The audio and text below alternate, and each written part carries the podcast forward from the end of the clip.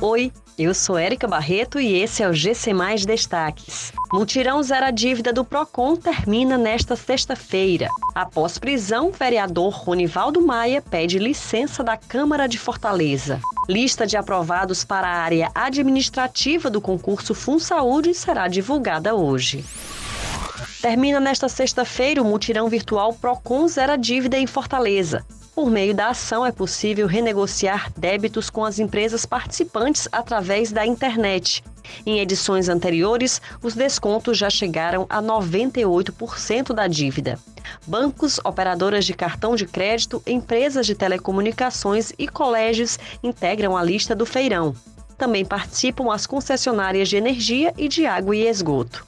Na edição do ano passado, pelo menos 40 mil consumidores entraram em contato com o Procon Fortaleza. O vereador Ronivaldo Maia, preso após ser acusado de tentativa de feminicídio, solicitou pedido de licença pelo período de 120 dias do exercício de seu mandato na Câmara Municipal de Fortaleza.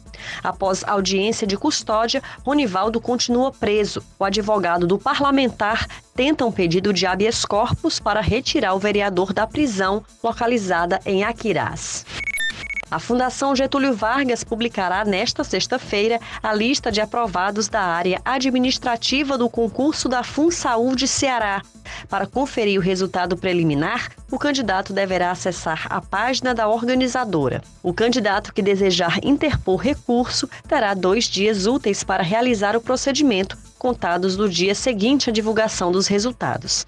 A FunSaúde é vinculada à Secretaria da Saúde do Ceará e integra a administração indireta.